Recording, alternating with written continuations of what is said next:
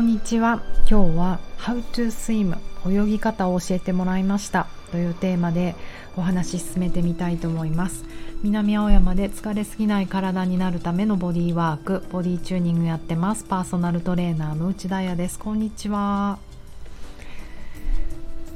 今日は月曜日で鹿児島のゴッドハンドあきらさん生態の最終日。今あきらさん頑張ってラストスパートやってます。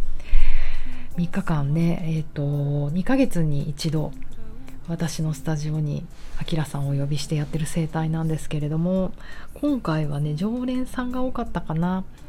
みんなやっぱり夏の週末は忙しいですかね。あの新しい人が珍しくいなくて。でもほどける皆さんの体を見るのは本当幸せで。とは言いつつ私今日しかねあの立ち会えなかったんですよ。皆さんの生態にね。あ皆さんというかあきらさん生態に。でも、えーと、私は何をしていたかというと金土日と3日間もう久々に自分の体のためだけに興味のあったボディーワークのえー、と3日間の講習ワークショップを受けてきたんですね。そういえばあのなんか Somatic Experiencing とか結構何て言うのかな頭を使うワークをねこの34年勉強してて体のフィジカルだけのワークってあのダンスがやってなかったんですよねダンスもまあダンスキャンプとかじゃないからねまあ日々やってるけど長期であんまりやったりしてなくてあのー、久々だったんですえーと、何を受けたかというとコンティニュアムってやつで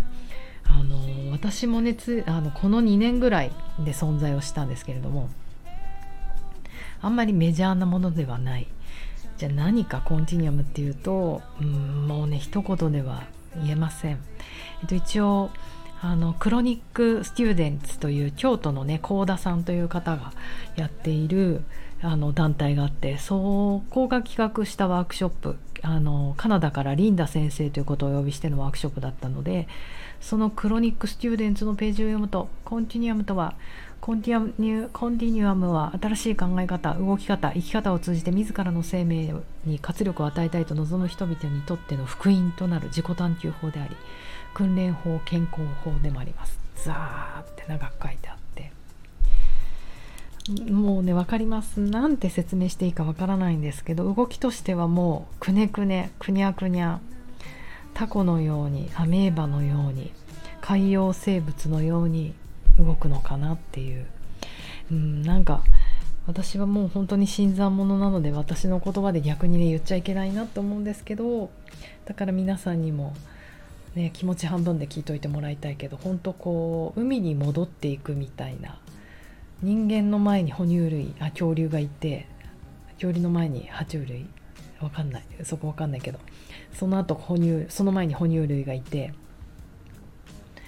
なんかその前海洋生物みたいななんかそこ？あのー、螺旋とか流れるとかフルイットな、うん、フルイフルイット流れるような動きとかをずっとこう床の上とか椅子の上でやり続けるっていうもうほんとそれ。ねなんか90分とか1時間とかやりっぱなしだからかなりメディテイティブですね。瞑想的で。うーん。あのそれを何て言うのかな。理論であのくどくど言わないとにかく just do it みたいな感じであんまりこう頭で解釈させないんですね。なかなか日本ではね、そういうこと許されない。常にゴールを求められて常に結果を求められる。これやったらどんなご利益あるんですかっていう。ご利益ご利益あるんですかっていうなんかねそういうのじゃない世界って本当なかなか体験できないけど私自身私個人にはとても必要なことなのでやってみました。えーと、感想としてはやっぱりねうんかなり交感神経とか神経系を使っててそれにね初日とか急にブレーキをかけられるからもう初日ドロドロになってしまって夜の8時に寝ちゃったりこの1個前のラジオって寝る寸前に話してるんですけど結構ドロドロになってますよね。でもすごく単純なこと言うと、うん、なんか興ざめかもだけど3日間携帯とパソコンから離れられたことが良かった本当コロナになってから私のちょっと仕事の形態も変わってすごいパソコンいっぱい見てるんですよね。それは動画作ったりインスタ投稿したりオンラインレッスンの準備したり。いやいやこっちの目と脳を使う方向どんどん行っていいのかなって思ってたけどとはいえね年齢も年齢だからフィジカルのレッスンをまたアホみたいに増やしていくのもまた違うしどうしようみたいな。そんなみあれだから離れることが恐怖でもあったしもう習慣で見ちゃってたんですけど今回は3日間ねもう拘束されるといいね。離れられる。めっちゃ脳と体が休まりました。その3日間離れたってこともあるしもちろんこのねコンティニアムのおかげもありますけど。でそうなんですよ。あの最終日かなワークしていてこのねあのリンダ先生っていうのも、えーと、カナダではかなり有名なダンス学校のコンテンポラリーの先生なのかな。で自分もダンサーとしてあの何十年もやってきてその中でダンスダンサーとしてミッドライフクライシスになった時にあのそう1990年代かそれは。えーと、自分がね人間としてミッドライフの時にね人間として進化したい時にもうダンスを諦めて諦めた方がいいんじゃないかと、うん、やっぱりダンサーとして求められることってあの何て言うのかな体を酷使することだったりそうですよね。超人的な動きを見たいとかあのそういう要はねダンスダンスダンスムーブメント is showing って言ってたけどやっぱ人に見せるための踊りが必ずしも it doesn't make me happy って言ってた。自分をね喜ばせる動きではないと期待に応えてどんどんショーイング見せる動きをしていくとやっぱりこう自分が破壊される、うん、ペルソナってみんなあるじゃないですか。ダンスティーチャーとしてコレオグラファーとしてダイレクターとして劇団の。なんかそれはもうペルソナに過ぎなくて生徒たちはあのー、それをね求めてくるけれどもやっぱりそれは私の全てじゃないみたいなこうふうに思ってミッドライフクライシスに入ってしまったと。でその時にあのいろんな療法とか受けてオステオパスとか受けたとか言ってたかなフリコワークとかねしてで誰かに見てもらった時にうんなんか私はもうダンス諦めやめた方がいいんじゃないかってその人に相談したのに言われたことは「うん、You can not give up dance」って言われた。あなたの血と肉になっているからもう諦められないよダンスをって言われてハッとしたと。でも自分はねそうよそうよあなたのためにやめなさいって言われたかったのにえー、って思ったけれどもそこでやっぱり自分を統合していくのにその今までの自分とこれから変わっていく自分を統合していくのに私には時間が必要だったと。要はリラックスするために時間が必要だったってことに気づいた。それで、えーと、このエミリーさんとスーザーさんって人がやっていたこのコンチニュアムっていうのに出会うっていうストーリーだったかな。うん。そんなすごい素敵でしたリンダさん。いくつなのか分かんないけど 60? 70手前ぐらいかな。うん。で私にも交感神経上がりすぎちゃってとにかく早く動きたくなってもうイライラするみたいなこと言ったらもう時間をかけてゆっくり期待しないで動きなさいって言われて本当その通りだなと思ったんですが最終日に仰向けになって寝る椅子の上に足を置いて仰向けになって寝るっていうワークから始めたんですね。でそこでもうほんと笑っちゃうほどリラックスしたっていうのもあると思うんですけど完全に爆睡しちゃって 寝るっしょ。あの寝ちゃったんですよ。でその時のテーマは何かというと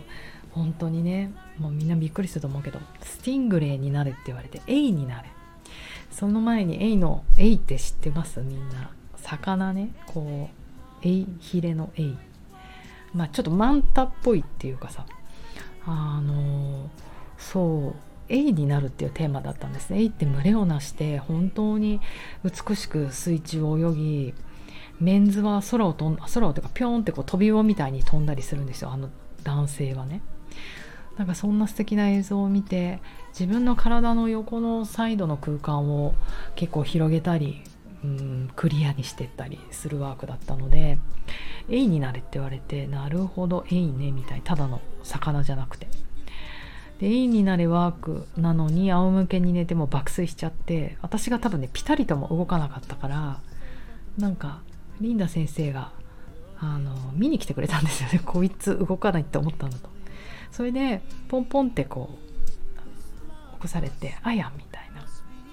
でポンポンって起こされた時にあまりにびっくりしちゃってなんかほんと寝ちゃった時ってハッてしません？もう子供の時を思い出すっていうか誰かに起こされちゃったみたい。で一瞬なんかもうどこにいるか何をしてるかも忘れてしまってなんかあいやあの動いてって言われた時に動けなくなっちゃったんですよ。え手とか足とかってどうやって動くのかわからない。でリンダ先生が横に来てあのエイのように「ほら手は泳ぐのよ。これは水中だから泳ぐのよ。手はこうしなやかにあの、うん、動かせばいい。あのエイヒレのよエイヒレ？エイのように動かせばいいのよ。足だって椅子から持ち上げればいいのよ」ってこう言われて言葉にはしないけどやってくれた時にああって思い出して。そうだそうだ私エイになるんだみたいな。でそっからまああの意識を向けて意識も起こして泳ぎ始めたんですけどなんかすごい面白い経験をしたなというかあの本当自分のこう現世に戻るじゃないけど動き方を教えてもらうってこと本当に起こされた時にもう手も足もあの動かなくなっちゃったんですであと一瞬え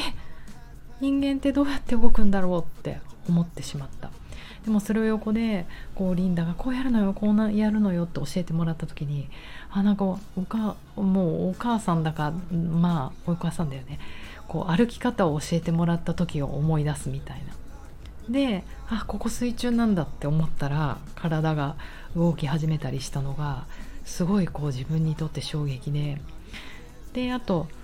そのワーク結構コンティニアムあの呼吸が独特なんですよ。あの本当にやりすぎない呼吸。やっぱり私も呼吸トレーニングとかちょっといろいろやりすぎてるから呼吸をするたびに必ず横隔膜使うとか骨盤底上げるとかそれがもう体に染み込んじゃってるからそれを使わないで横隔膜だけで呼吸してって言ってもどうしてもこうお腹が引っ込んだり出たりしちゃうと。でそれがそれを外すことができないっていうのが今回私に気づかされたことで楽に呼吸をするっていうこととかをずっとずっとみんなに教わってたんですね。リンダ先生だけじゃなくてその長くやってる人たちもあの横から教えてくれたりして。だからなんか泳ぎ方とあの呼吸を教えてもらってすごい私こう溺れてたんだなって。なんか溺れかけてた私を泳ぐこととなんか息を吸うことを教えてもらえたんだなってなんかすごく救助された気持ちになったんですよね。伝わる。うん。あの人間の根源を教えてもらえたというか。だからあの受講して本当に良かったなって思いました。うんねどれだけ伝わるかみんなに。でも人間脳と動物脳をどっちが大事とかそういう話じゃなくてやっぱり両方大事。社会的生活と生物学的あの社会的欲求と生物学的欲求社会でコミュニティでうまく生きていくためにあの何？世間体とかさみんなの前でおならしちゃいけないとかさまいろいろルールあるじゃないですか。突然泣き出したりしちゃいけないとか。それもあるけど生物学的欲求でもね泣きたい時だってあるしゆっくりしたい時だ自分のリズムで行きたい時もあるし。なんかその両極がどちらかじゃなくてやっぱりうまく統合していく方法ってあるんだなってすごく思うからなんかそれを両方、うん、特に私はなんか動きすぎてるとかなんか走りすぎてる自分にブレーキかけなきゃブレーキかけなきゃって思ってる詩があったんだけどいやいやいや動き続けてもいいからって。あの動かないことも動きだからみたいなことを教えてもらったような気がしてなんかねいいと思いました。